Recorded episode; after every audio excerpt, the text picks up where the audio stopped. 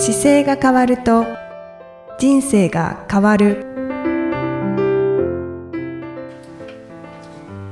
こんにちは。姿勢治療科の中野孝明です。この番組では体の姿勢と生きる姿勢より豊かに人生を生きるための姿勢力についてお話しさせていただいてます。今回もですね第2回として UTMF2022 年の感想特別対談として5位でゴールされたオンリーワントラベル代表の山田洋介さんにお越しいただいてます。引き続きよろしくお願いします。よろしくお願いします。はい。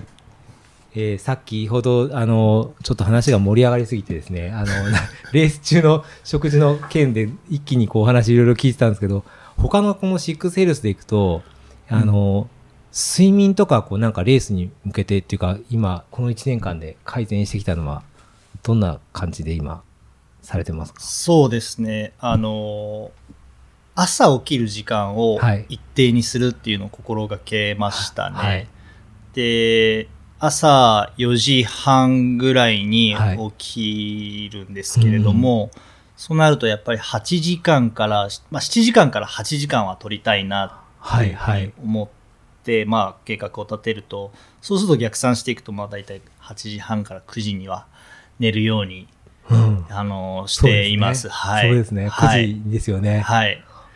でそうなると食事はその寝る前の3時間前には、はいはい。あの終わらせたいっていうふうに思っているので、そうなると6時。6時、うん。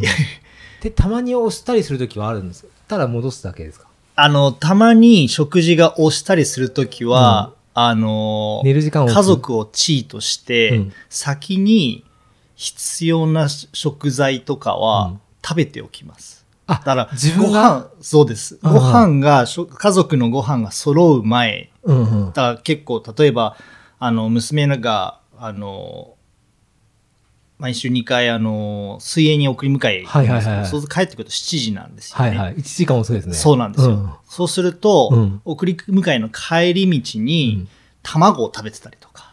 ゆで卵。はいはいはいはい。で、もうそうすると、食事ではゆで卵を食べなくていいのはいはいはいで、はいはい。で、タンパク質も取れていて、うんで、それがやっぱり一番消化としては、結構遅い、長く時間がかかってしまうので、うんうんうんその時間がかかる食材に関しては、先にこう、ちょっとチートしておくというか。なるほど。はい。なので、まあ、5時半とか6時にナッツ食べたりとか、うんうんうんあのー卵食べたりとか、うんさつまいも食べたりとかはいはいはいはい。して、はいあのーご飯、あの、みんなで食べるご飯の時はいには、はいはい。キムチとか消化の早いサラダとかを食べて、なるほどごちそうさまっね。ていう形で、まあ、あの調整をとっていえ、そのご飯だとメインディッシュ何なんですか？今メインは。えー、あ、メインは、魚はとりあえずメインにしています。それは、そう消化をはかかりにくい？いや、まあまあ、でもかかりにくいとは思うんですけど、ただ、分解して食べてればね。そうですね。ん確かにまあ、時間を空けて一気に入れなければ、はいはいはい。あのーそんなにはかからないずに、まあ、2時間ぐらいあれば、まあ、た、じゃあた、ゆで卵、ナッツうん、魚、うんキムチ、はい。あと、豆腐、豆腐、だえー納豆、うん。味噌汁。すごい。完璧に、あれですね。いいものしか食べてないですね。体に。そうですね。うんはい。そうかそうか。それがもう今年入ってからの、こう切り替えてきてきてるスケジュールの食生活と睡眠リズムっていう。そうです。ねで、やっぱいいものうんは、あの、美味しいんだなっていうふうに思って、うんだから食の回数はすごく減らしたんですけど、クオリティが上がってますよねそう、すごい上げましたね。うんだから塩にこだわったりとか、納豆にこだわったりとか、塩はちなみにどこの塩がいいんですか？塩は、えっ、と、僕が今好きなのは、やっぱりそのヒマラヤの岩塩をすごく細かくこう砕いたやつが、やっぱミネラルあって、甘みも少し出てきて、あの、美味しいですね。結構食べ比べしたんですね。そうです。塩は、そうですね。うんあの、いうん、家庭用の塩はちょっともう食べれないですよねですよねはい。そっかそっか。へえ、でもお塩美味しいとね、何でも食べれますもんね。いや、本当にもう、ね豆腐に塩ですもん。うん、ですよね。最高に美味しいです。確かに。はい。あ、そっか。それでじゃあ、食と睡眠がペアで行って、はい。朝4時半に起きて走りに行くんですか？朝4時半に起きて、まずは、ストレッチですね。あ、うんそう。か。うんそっからですか？そうですうんね。うんストレッチかヨガか、うんうんどちらかして、まあ、体を少し起こして、でメールチェック、うんうん仕事のメール、はいはいまあ、コーヒーをはい。飲みながらコーヒーに、まあ、MCT オイルか、はいはいはいグラスフェットギーをはい。溶かして、はい。はい。えー飲みながら、はい。まあ、仕事チェック、うんうんうんまあ、メールチェックをして、はいはい大体まあ、まあ、30分1時間ぐらいではい。終わるので、うん。そうするとまあ明るくなってくるのでそこから走りに行く。ではい走りに行きでます、練習の仕方とかは、うん。あの、いろいろ、そこからまあ練習する時間として2時間ぐらい取ってるんですか大体えーす走り始めてからそうですねシャワー浴びるぐらいまでで2時間なので、うん。練習自体は1 1時時間間半半ぐらい。ランニングは1時間ぐらいです。1時間から1時間15分ぐらい。ことは残りの時間が筋筋トレ的なそうで動き、すね自重のトレーニングあとかですか？そうですね。筋トレと体幹的な動きはい、とか？はい。大体プランクが多いですね。へえ。うんフランクって例えば、えー例えば何分間って60秒で何セットとか？そうですねもっと長くいきます？いや、もう10分ぐらいがマックスですね。フォームだけではすっごい気をつけて。そうですね。そうですね。やっぱ、いいいい YouTube、そのプランクの、プランクの YouTube いっぱいあるじゃないではいすか。はいはい。それも全部見てプ。ランクほんとね、あの、プランクとか腕立て伏せとかは奥が深いというか、できてないやついっぱいあって、うんあの、正確にまっすぐっていうのが崩れてるかどうかが結構鍵なんですようね。ん。いや、本当マイルは、というかトレイルランニングは、お腹と背中で走りますからね。あ、やっぱそうなんですか？いや、もう本当それだけですよ。ぼ僕ねうん、今回、あの、まだブログ書き上げてないんですけど、疲れたとこお腹と背中だったんですよ。うん。で、まあ、広背筋と僧帽筋という筋肉と、あとお腹の周囲の筋肉部分が、ものすごい、今まで100マイルやってないので、二つが過剰に使ったんだけ分かって、で、後半にかけては、そこに僕の場合ちょっと若干贅肉があるんで、贅肉が、こう、なんだろう、一体化したのか分かんないですけど、うん。筋肉が、筋膜がちゃんと動いて、うんタイトにパチって動いてる感覚がすごいあったんですよ。うん。あ、なんかここほんと二つ使うんだなと思ってたんで、あ、よかった。いや、僕もうそうですね。もうす特に背中、うんうんうん。やっぱ丸まっていくじゃないですか。はいはい。それをこう、まっすぐに伸ばしていくはいってはいい。うじゃあ背伸び結構しますね。そうですね。こう、だからもうこう、こうやりながら走っていったりとはいはいはいはいはいか、さあの、山登ったりとか。そうするとあれですもんね、股関節から前倒せるから、結そうなんです構上がりやすいですよね。はいお尻使いやすくてね。はいうんそうなんです。だから、パワーウォークって言って、結構はい皆さん、あの、膝を、膝にうんうん当てながらやるじゃないですか。うんあれはやっぱ推進力がやっぱり。遅いですよね遅いです。僕もね、見てて、あのパターンやる方すごい多いけど、うんあつかあと、かかと浮かしていくときに、うんいや、それ絶対疲れてるよなと思いながら、あの、見てたりするんですけど、やっぱり、かかとつけない方がすごく多くて、まあうん硬さがあるかもしれないですけどね、足首の。うん。でも、バリエーションをなんかどんどん変えていった方があ疲れにくいから、もう本当にそうちょっと内側とか、うんちょっと外側ってやるだけで全然疲れないので、なんか、あそうか、よかったです。そうですね。あとやっぱ上半身の手の振りっていうのもやっぱ使うので、そうするとやっぱりお腹と背中がしっかりしていないと振り続けられないので、やっぱりその股関節を動かして。上げていくっていう一連の動作の基本はやっぱ体幹ああ、なるほどね。だと。やっぱ実際、あの、伺って山走らせてもらおう。あの、だってあれす、すっごあの、UTMF の時の Facebook に載せてた写真の両手上げてるやつとか、めっちゃ綺麗でしたもん。ですか？なんかね、あの、うん。ぼ僕自分で下る時に、うん。まだ全然下りがわかんないんですけど、うん。手の動きを横に振ることによって肋骨がこう動くから、うんそれでコントロールしやすいし、うん。上に上げた方が正気少ないのだけはなんか感じてて、うん。これをどうやってマネジメントするんだろうって考えながらずっと100マイルやってたんですけど、うん。でもなんかあの横に広げていく時の折り方とかでこれで全然衝撃違うから、うんあれ見るとなんか本当に、あ、この人絶対速い人だとかって、うん本当綺麗な上げ方でしたよ。たでも力入れてないんですよね、うん。そのもうそのブランブランブランブランしていくと、はい。自然とこう上がってくるね。上がってきてそうか、自然と上がってくるんですね。意識的に上げてるわけじゃなくて、へえもう。すごい柔らかくして降りるから上がっ残ってるって感じですね。そうですそうです。ふあー。ーって上がってふーって下がって。へえ、すごい。す。すごいな、はいそうか柔らかくか。なるほど、はい。終わりがないですね。本当に本当に、そうかそうか。うん。であれですね。まあ精神はなんかそこにそういう意味ではあれですかね。今回の山田さんの場合もうやること、まあ、メンタルですよね。えね。その精神というよりは、まあ、最初にそのトレイルランニングを始めた時に、うん。一切このネガティブ面をうん。ポジティブ面に一つずつ変えていくっていうようなことをしました、えーどういうことですか？かあの1%の努力とか、はい。い、ろいろあるじゃないですか、はいはい。チームスカイとかの,、はい。あのなんだっけツール・ド・フランスで優勝した時に、はいはい改善点があれば全てこう改善して変えていく。変えていくまあ、その理論すごく好きだなと思って、もう気それをになったら変えていく。気になてったら一つずつ、はいまはい。あ、そのいいものはやっていくっていうのを、まあ、そうするとやっぱ自分もポジティブになってくるはいんですよね。はい確かに。うん。楽しいですよね。楽しいですね。なので、そういった面で、やっぱその、うん、精神ってすごく、まあ、メンタルってすごく大事だなって思うのと、やっぱり、こう、今日はいいやとか、うんうん明日からやろうっていうのはなくして、うんうんうんうん。これがひ食べてしまえば、うんうん。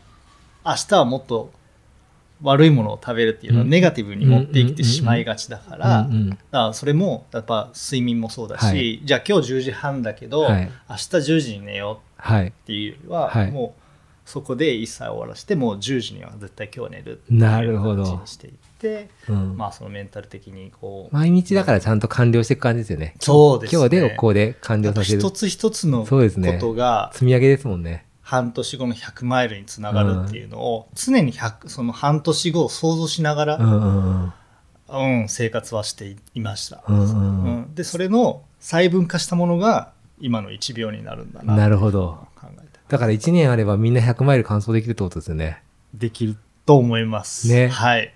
マラソン、多分100マイルって距離に興味が湧く方は多分マラソンを走ったりとかね、うん。10キロぐらい走った方が多分見たときに、僕もそうだったけど、なんか初めて春初マラソンを完走したうん何ヶ月後かに友人が UTMF の1回目走ったんですよ。うん。ちょっと信じられなかったですもんね。あのうん。距離が。うん。42キロの4倍っ はい。ていう距離を走るっていうことが理解できなかったけど、自分がそこの到達した時にやっぱり意外に、スタート時点でもやっぱり初めてだったんで、うん。ドキドキしながらも完走したら、あ、やっぱりできるんだっていうはい。なんか感じがあるので、うん。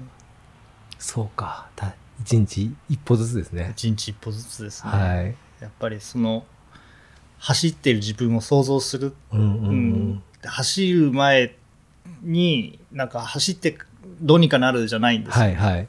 まあ、走る時を想像したら、うんうんその今の自分は何をすべきかっていうのはなるほどねめちゃくちゃだからあれですよね。やっぱり事業も、中、中、あの、中南米の事業立ち上げて、今までこう広げてきてるじゃないですか。はい。コミットした時の達成力すごいですもんね。まあいろいろ失敗はしますけど そうですね。やっぱ軌道修正とか、うん。それは大事だと思うので、うん、まあ最終的に、まあ、結果にみ、うん。まあ、結びつくというかコミットするっていうのはまあいや、なんか僕もうん。客観的に見てて、やっぱりその、ちょっと直前まではケニアだったじゃないですか。はい。ケニアで、この COVID が出てきて、先ほどあのあった日本に帰らなければいけないというか、ちょっと安全が担保できないから、うん。日本に帰ってくるっていう話から、はい、帰ってきた時に何もなかったにもかかわらず、今回この UTMF をなぜか5位になってしまうというすごい あの、ものを手に入れて、うん。このメソッドっていうか、うん。UTMF5 位の方が、これからあれですよね、事業としては、もう一回海外の方普通に戻りますよね。そうですね。で中南米とか世界中にトレイルのレースあるじゃないですか。はい。そこに行くのがなんか今度お仕事になりそうっていう。あそうなんですよ、ねえ。はい。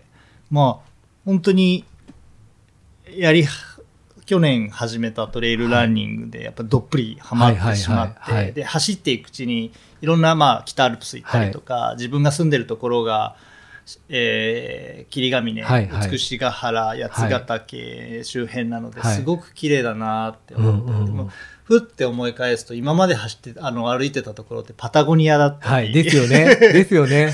一エンジェルポ度は行きたい、ね。ールだったり、ウユニ塩湖だったり、うんうんうんマチュピチュだったりするわけですよ。はい。はいはあと思ってでもやっぱやっぱそのいつかみんなと、うんまあトレイルランニングっていうか、うんランニングしながら世界の絶景を見て見ることができたらなって想像しながらはうん。か思いながらは走っていて、でそれがこう本当に徐々に結果になっていって、うんうん。最初はなんか俺何やってんだろうと思ったんですよ。その仕事全くなくて、うんうん。で走ってるだけで、うんうんうん。でその旅行のお客さんは、はい。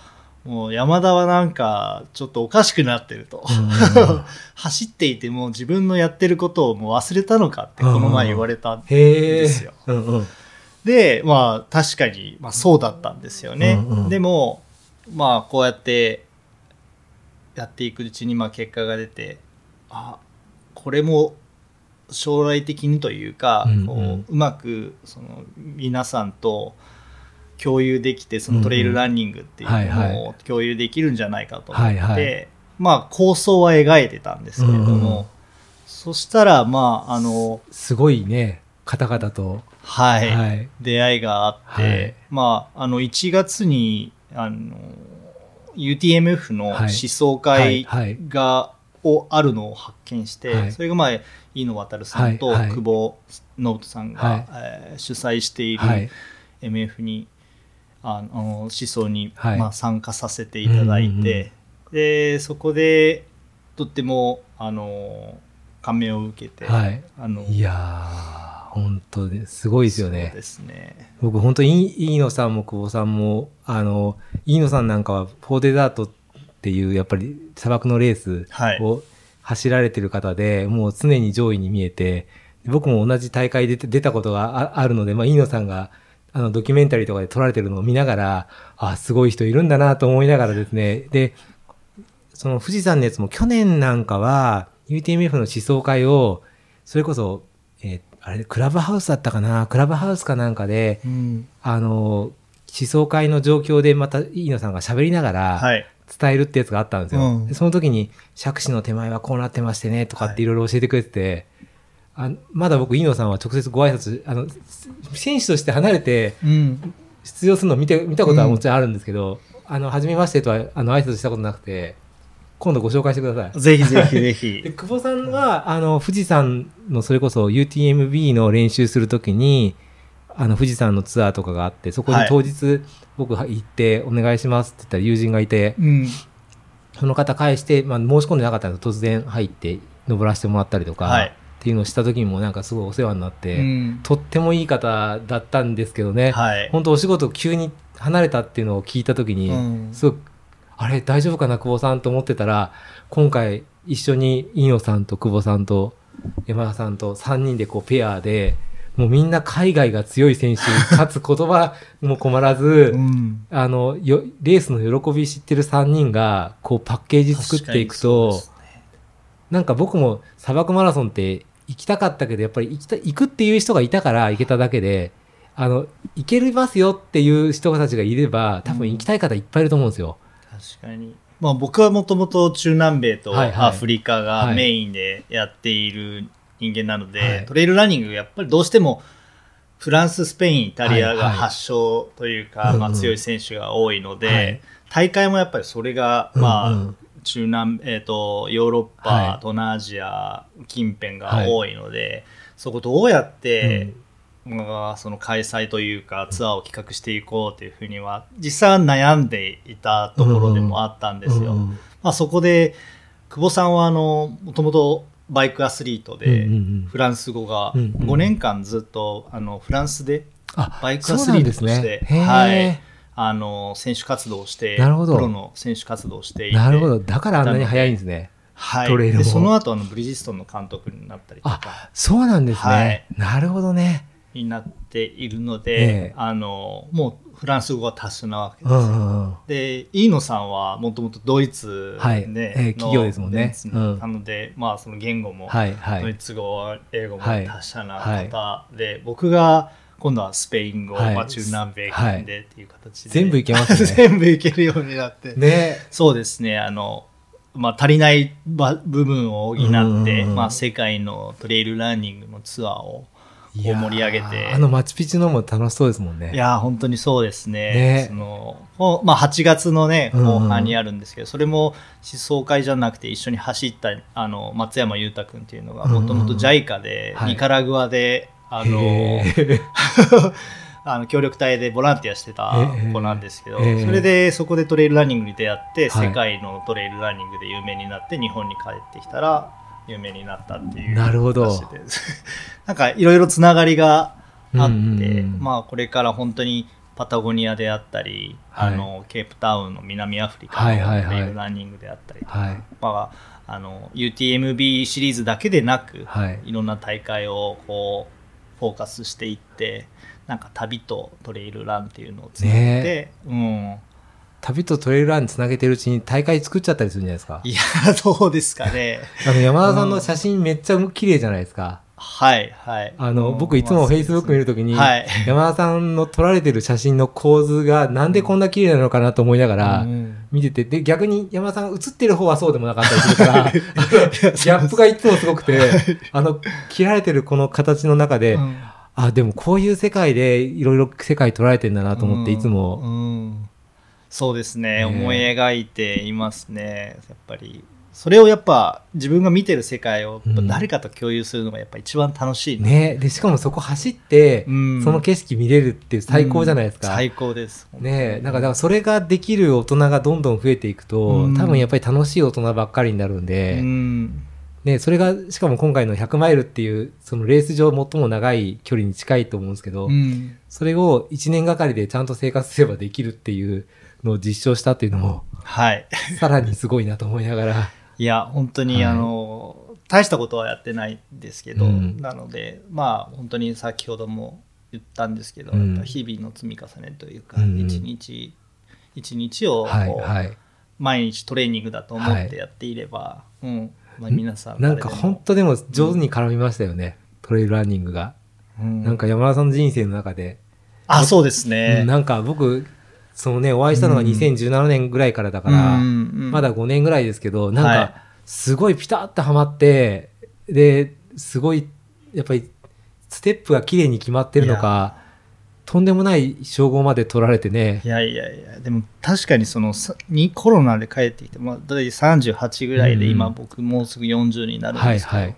この時の2年ってすごいうん。ノリに乗ってる2年じゃないですか、で20年ずっと海外に住んでて日本に帰ってきて、はい。なんか俺何やってんだろうみたいな、うんうん。この大事な時期になんで俺うんうん。日本にいるんだろうって、はい。最初はずっと思ってましたね、うん。でもそれがまあこうした結果というか、あの形、まあ、トレイルランニングと出会ったことによって、まあ、新しいこう視野が広がったりとか、まあ、友達ができたりとかして、うん、今はそのいい寄り道だったのかなっていうふうには、すごいつながりましたよね。うん。ぐっとつながって、うん、思いますね、はい。で無駄なことなんてないんだなっていういやー、ほんとせ、世界の大会にいろんな方が行ける日がつなんか近そうで、楽しみですね。そうですね、うん。まあ本当に皆さんと楽しく、うん。うん。まあ、目標に向かってやっていけたら。今うん。今後直近で、あれですか、日本のトレイルランニングの大会はあと出るのは、えっ、と直近だと来週うにん。市街地の、うんがあるんですけど市街一周ああ、市街地ね。市街地中のやつね。市街地え、出るんですか？のペーサーとして、うんうん。えっ、と飯野さんのペーサーとして、すごい。はい、出ます。こ後半ですか？前半です。前半ですか、うん。へ後半は板垣渚さんというあの丹波3位とかのあの 方がはい出るんですけど丹波ってえぐいやつですもんね。えぐいやつですねちょっと強烈なトップ選手がよ40時間き、39時間とかかかるね。そうですそうですへえ。でその後は、えー、西の国100マイル5月21日にへえ。めっちゃくちゃタイトに組むんですね。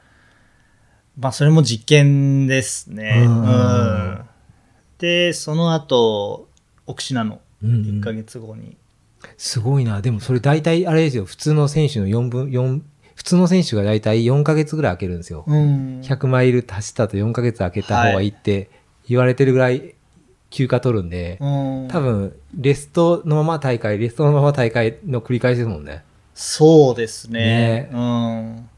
なので、まあ、もう本当に今考えてるところっていうのは、うんうん。まあ、飯野さんがや、あの、まあ僕が目標にしてるんですけど、うん。うん。やっぱりこう、100マイル以上のこうロングレースっていうのを、どう、は、あの、走れ、走れればいいな、走りたいなっていうふうに思っているので、うんうんうん飯野さんはだって UTMF で市街地、うん。でその次の週にあのお遍路。はいはい月2000キロあ走るんですよ、うんうん。なのでまあ今回の UTMF はウォーミングアップみたい確かにな確かに。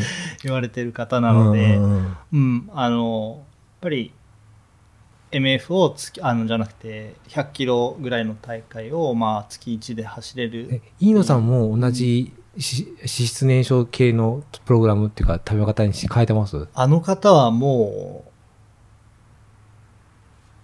う、もう走りでそのままなっているので、例えば1週間ずっと走り続けたら絶対にもう脂質にならざるを得ないのあで、そういうこと。はいなるほど。だからもうそこでこうねスイッチが入っちゃってるの自で、然にはい。い生き方がもうそこに脂質になってるっていう。そうなんです。なので糖質取っても、もう両方使える、もうハイブリッド。あ。なるほど。ハイブリッドサラブレッドですよ。なるほどね。うんそうかそうか、んさほど影響がないってことですね。そうです、そうです。ううんんなので彼はもう3食プラス間食食べてる。ああ、そっかそっかそっか。それでも全然。うんもうでもレ、レースの時はほとんど何も通らないですね、え呼吸は。切り替えちゃうんですね。すぐ？って。いうか必要ない。その100キロ、150キロぐぐらいでやるだと。必要ない。なるほどね。すごい世界ですね。やっぱり極めていくとどんどん違ってくるんですねう。うんん、なんか本当に人間の本能的な部分をやっぱりこううん呼び覚ましていくトレーニングっていうかはい走りをしているから、それになっていくんでしょうね。うん、いやー、すごいな面。白いですよね人間の体は。うんなんかだからどんどん体を僕もあの壊れてる壊れそうな人を治して早くそういう楽しみ世界に行けるように、うん 送り出していきたいなと。はい。あそうで面白かったのはこの前飯野さんと走った時に、んその上りで気をつけてること何ですかって聞いたんですよ。うはい。そしたら呼吸って言うんですよ。えー、何ですか？つってはいはい。いやーっつって鼻と口で一緒に吸うんだよって言ってうんたんですよ。。両方で？両方で。へえ。だからやっぱりその自分で酸素少ないと思ったら、うんどうにかして酸素を取り入れるようとうんうん努力した方がいいよっていううんうんうんうんのがあってなんで1回に4回吸えるんだったら、うん吸った方がいいとかなるほど。で僕それまでは本当になんか2呼吸に、うんうん。あの2回吸って2回吐くみたいなことを、はい。スッスッハッハッって感じです。うん。っていうのを意識してやってたんですけど、もう本当になんか四水に変えてったんですね。そしたらいやあの3水ぐらいがやっぱ自分としてはいいかなっていうふうに思って、3回吸っ水て1回吐く。1回吐く。あとかあとでえ今ちょっと練習してるのが鼻と口で両方で。ー結構難しくないです結か構難しいですよ。ねえ、同時って吸えないですよね。うんそれを上りの地点でやっていくとできたりとかできなかったりとかすごいですね。なんか、うん登るときに、あの、酸素が足んないと思わないですもんね、普通ね。あの、苦しいからペース落とそうかなと思う。はいはいはいはいはいあ酸素が足んないって考えるんだと思って今、結構、あ、そうか、それで頑張ればいいんだっていうのね。酸素が足んないか。乳酸がたまらないようにしてるんですよね、うんのはうんうん。うん本能的にね、うんうんうんその酸素をできるだけ取り入れて、乳酸がたまらないようにして、はい。足を止まらないようにして、はいはい。登り続けるっていう。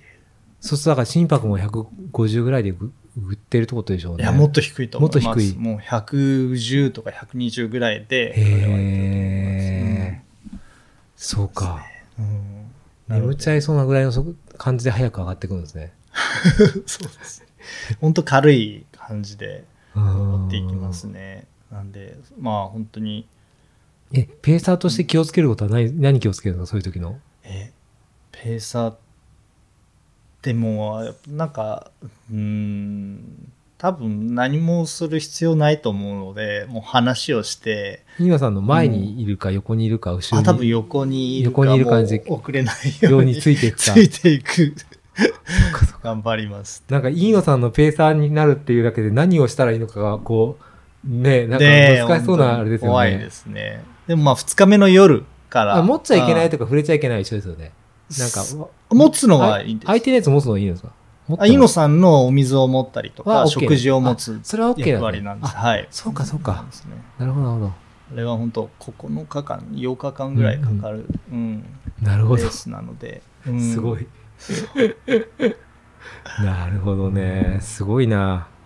いや、でもなんか、1年前にトレイルランニングを始めたと思えないスペックにびっくりしました。いやいやいやいや、まあ、うんはいなんか、大したことないですけれども、これから、うんはいようやくスタート地点に立てたかなっておなんか今後の、今後もしかするとあれですよね、トレイルランニングの世界で名前がで残っちゃうかもしれいやいやいやいやいや、そんなことはないです。でもまあ、目標は実はあるんですよ。え、何ですか？あの、60代になっても、うんうん表彰台に表彰台というか、まあ、入賞とかにしていたいなっていうふうにえ、この今のでもペースでいくともう UTM ビンは走りますよね、いつか。ああの走りたいとは思ってますですよね。はい、すぐ、そこでじゃあ入賞する。わかは分かんないですけど でもやっぱりその60代になっても走り続けていたいなっていうこのやっぱ素晴らしいスポーツをやり続けていって、はいはいはいまあその同じ世代のおっさんたちにはいはい元気を与えたいなって、それすごいですね。なんか、ちょうどこの間、その UTMF が走ってる時に、友人と僕同級生の友人と一緒に走ってたんですけど、はい中野くん、いつまで、中野くんって言わないか。中野さん、いつまでトレイルやりますか？って言われて、はい下りが怖くなるとこまではやれるかもしれないっていう話をしながら、うん。いつ、いくつまでできるんだろうとちょっとふと思ってて、うん。なんか、まあ、トレイルランニング自体は結構、まあ、いろんなことが起こるから、うん。安全というスポーツよりは多分危険と隣り合わせのスポーツなんですけど、うん。でもどこでやめ時なのかなと思いながら、まあ、怖さが出てくると多分怖いんだろうなと思うんですけど、うん60歳までいけるっていうのは多分すごくいいと思います。うん世界ではでもあれですよね、65歳とか見ましたよね。そうなんですよ。で、55歳とか57歳でトルデジアに入賞したりとはいはいはいはかするランナーいるじゃないですか。それすごいかっこいいなと思って。うん。あの感覚からすると多分日本人の方がもっと持つかもしれないですよね。うん。世界でいくと。なので、食事の面とかではすごく恵まれてるとは思うんですよ。うん。うんやっぱ発酵食品が多かったりとか、はいはいはい。自然食品が多いので、だからあとはそこの目標に向かって落ちてくんじゃなくて、うん。近づけていくっていうような日々の努力というか、へー。あのトレーニングを。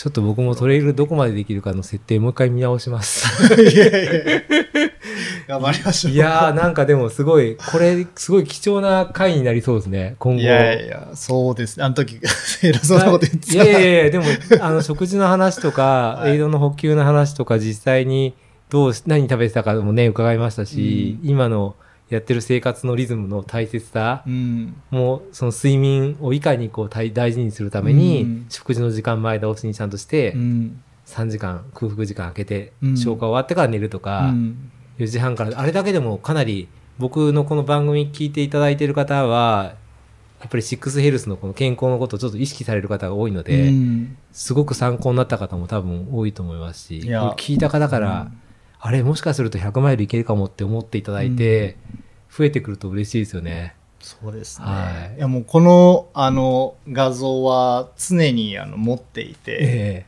意識しえながら、はい嬉しいな。生活していました。はい。いやーありがとうございます。うんちょっと実際にあのまたちょっとスケジュール調整させてもらって僕もあの山に走りに行かせてください。あ、ぜひぜひ長野にはい お待ちしてます。はい。今回はじゃあ、あの、UTMF2022 をですね、ダークホース的にあの5位になられた山田洋介選手ですね、もうね。そう、あの、対談させていただきました。また特別編を、あの、機会があれば作っていきたいと思います。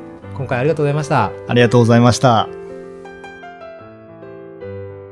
この番組では姿勢や体についてのご質問そしてご感想をお待ちしておりますご質問とともに年齢体重身長性別をご記入の上中野生態東京青山のホームページにありますお問い合わせフォームからお送りください体を見直す時間は人生を見直す時間である姿勢治療科の中野孝明でした。